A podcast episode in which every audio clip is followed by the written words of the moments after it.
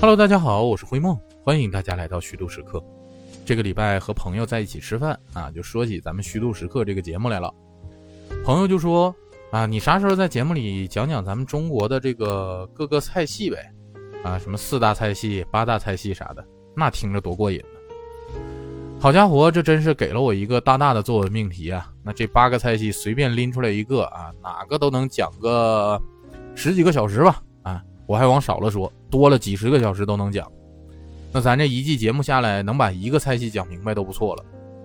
但其实呢，不论你是不是一个吃货啊，在咱们这个民以食为天的国度里，这提起吃啊，你很难不知道传统的八大菜系：鲁、川、粤、苏啊、闽、浙、湘、徽，就这八个省份的简称啊，在美食界这一拿出来，那就是盘踞在八方的八只巨兽。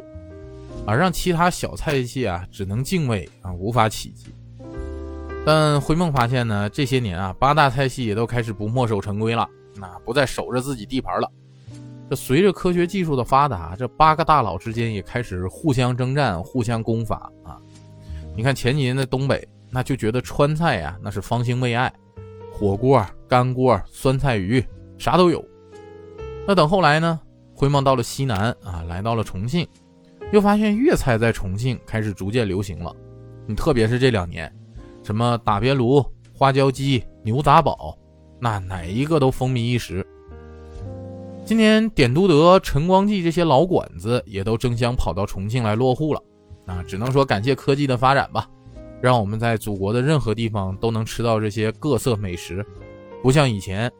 以前这灰梦早晨起来想吃点都德的早茶了，还要买张机票，然后飞到广州去吃，然后在广州待一个周末再回来。那现在呀，打车到光环或者到大坪啊，就在重庆也能吃到广州的早茶了。那估计朋友们就说了，说你这不是要聊鸭子吗？怎么扯这么远？说了半天菜系啊，你这是今天要换话题聊八大菜系吗？这还真不是。灰梦在这说菜系有个很重要的原因啊，就是最近呢吃粤菜的茶餐厅有点多，然后每次都要点烧鸭或者烧鹅，这吃的多了呢，也就想聊一聊鸭子啊，那自然呢就从粤菜开始入手。说这烧鸭呀，就是经常点的，那就是烧鸭或者烧鸭饭啊，那这烧鸭饭呢，实际就是广式的烧鸭盖浇饭啊，而广式烧鸭呢，就是广东省的一道传统名菜。啊，那自然就是属粤菜系呗。那这个菜品呢，以整鸭的烧烤制成啊，其成菜呢色泽金红啊，鸭体饱满，且腹内呢饱含卤汁儿啊，滋味醇厚。那吃法上啊，就是将烧好的鸭呢直接切成小块儿，皮肉骨啊要连而不脱，入口即离，具有皮脆肉嫩骨香啊，肥而不腻的特点。你这吃的时候啊，再搭配点酸梅酱蘸着吃，那绝对是风味别具啊！你连着卤汤浇在刚出锅、热气腾腾的大米饭上，那一下子就激发了卤汁的香气啊和米的那种粮食的特有的谷物香，那绝对是越吃越香。你要再配上点解腻的咸菜啊，像萝卜干啥的，那简直就是能炫进个三碗大米饭。广式烧鸭的这个鸭子呢，选用的是生长期二十六到二十八天大的北京鸭啊，鸭龄比较小，塞入绍兴酒、海鲜酱、芝麻酱、蚝油这些腌料，啊，经过穿烫啊淋醋水，然后风干二十四小时后才烘烤。但细嫩的肉质呢，与耐嚼软骨啊，就是它最大的卖点。你看，风干之后还能细嫩。这个看似矛盾，但却浑然天成。这因为鸭龄小啊，鸭胸呢还没有发育完整，最美味的呢反而是脊椎两侧连接鸭腿的那个部位，味道最足。而且呢，如果是口味比较重的客人，你再试试搭配柠檬和胡椒盐，那就又是另外一番滋味了，就感觉有点吃西餐的感觉。那同时呢，由于鸭龄比较小，脂肪相对较少。在烘烤时呢，就必须特别注重温度啊，四十五分钟左右。若是不小心烧过头啊，鸭子呢就会呈现暗红的色泽。啊，之前有一个做就是广州烧鸭做的特别好的餐厅啊，然后他就说说，这烧过头的鸭子呢，吃起来带点苦味儿啊，更别提是剪开了。这一剪开一剁完，就会散发一种苦涩的感觉。那广式烧鸭呢，在炭的使用方面就很讲究啊。传统做法就是用炭烧，而且炭烧出来的味道呢，肯定是最正宗的啊。用机制炭、木炭、竹炭、果木炭、荔枝炭，那都不一样啊。广州烧鸭最好的选择呢，就是荔枝炭啊。其炭质的结构呢比较结实，而且烧制出来的烧鸭还会伴随着有淡淡的果木香。再者呢，广式烧鸭烧制的时候，炭火的大小也有讲究啊，太小呢就不耐火啊，太大呢又会完难很难完全燃烧。所以你听完就觉得广式烧鸭是不是够麻烦了？哎，但其实这才哪儿到哪儿啊！你要说讲究多，那还得属于名头最响亮的北京烤鸭。这北京烤鸭呀，是具有世界名誉的北京著名菜，起源于中国南北朝的时候。这个南北朝的《时珍录》中啊，就记载了说有一个菜叫炙鸭啊，当时呢就是宫廷名菜。它用料呢是优质的肉食鸭啊，用果木炭烤制，色泽红润，肉质肥而不腻，外脆里嫩。那北京烤鸭到现在呢也分成两大流派啊，也是北京最著名的烤鸭店。的两派的代表，啊，以色泽红艳、肉质细嫩、味道醇厚、肥而不腻为特色，被誉为天下美味。那既然呢分为两派了，咱就一样一样说。这虽然烤鸭的历史很久了，但正八经让烤鸭出圈的呀，还得是咱们三位美食挚友里边的大佬，谁呢？朱元璋。这朱元璋啊，是历史上唯二的平民开国君主，啊，以前苦啊，那吃糠咽菜。当过和尚要过饭，珍珠翡翠白玉汤的传说里不就有一个版本是朱元璋发明的吗？这当上皇帝了，那可得意了啊！吃好的，那用相声里的一句话就是豆浆都得点两碗啊，喝一碗倒一碗。这吃了很多好的之后啊，朱元璋就对烤鸭情有独钟了。据说明太祖朱元璋呢是要日食烤鸭一只。宫廷里的御厨们啊，就想方设法的研制这个烤鸭的新吃法，来烤讨好这个万岁爷。那现在烤鸭的雏形啊，就基本出现了。但那时候烤鸭呢，还不是现在的北京烤鸭，得叫南京烤鸭。这后来啊，明成祖啊，就是朱棣啊，这个抢了自己侄子的皇位啊，迁都到北京之后，也顺便呢，就带走了不少南京里的烤鸭高手。等到了嘉靖年间，烤鸭呀，就从宫廷传到了民间。老便宜坊的烤鸭店，那就是在菜市口米市胡同那啊挂牌营业了。那个就是北京的第一家烤鸭店，而当时的名字啊也不叫便衣坊，叫金陵片皮鸭。那就现在在老便衣坊的这个幌子上啊，还有一个特别的有一个小字儿叫金陵烤鸭。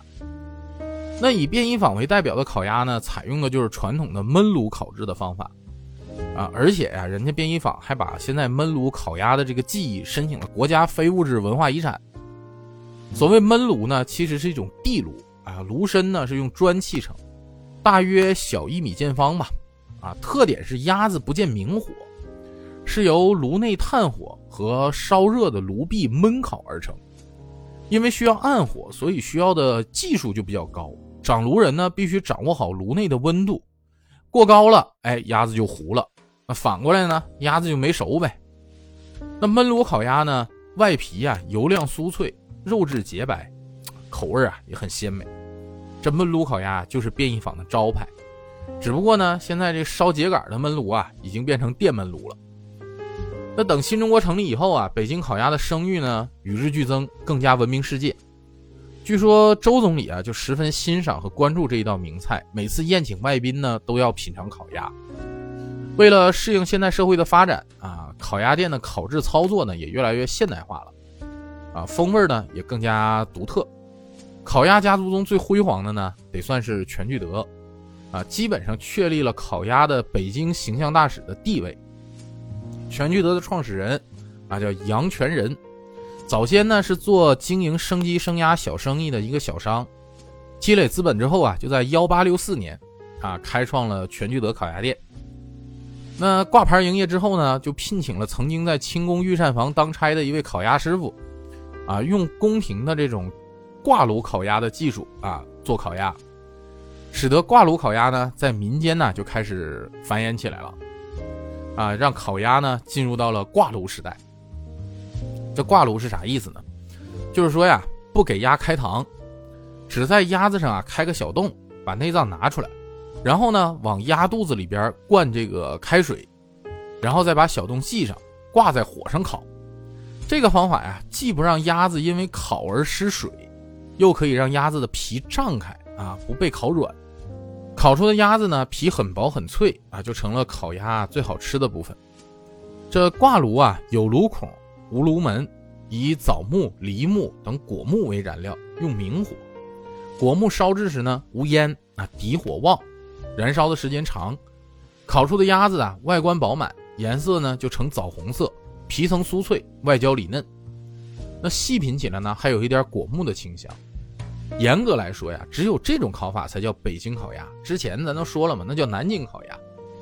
那为啥全聚德这种挂炉烤鸭会很快的流行起来呢？之前灰梦听过一个说法，其实这个挂炉这个方法也不完全是在宫廷和全聚德才用。最开始民间呢，是老北京人爱吃烤乳猪，啊，乳猪大呀，它这个都是用挂炉烤的。但是烤乳猪很贵，于是呢，卖烤乳猪的商家呀就开始想办法。烤乳猪的时候呢，把价格比较低的鸭子和乳猪一样啊，用一个炉烤。这样呢，烤乳猪啊卖给达官贵人啊，就有钱的人；那烤鸭呢就卖给平头老百姓。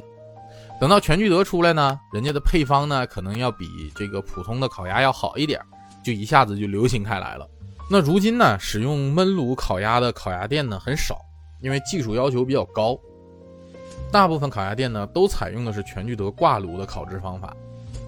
同时呢，焖炉烤鸭的口感呢要更嫩一些，啊，皮鸭皮的汁儿呢也更饱满一些，毕竟它没有明火嘛。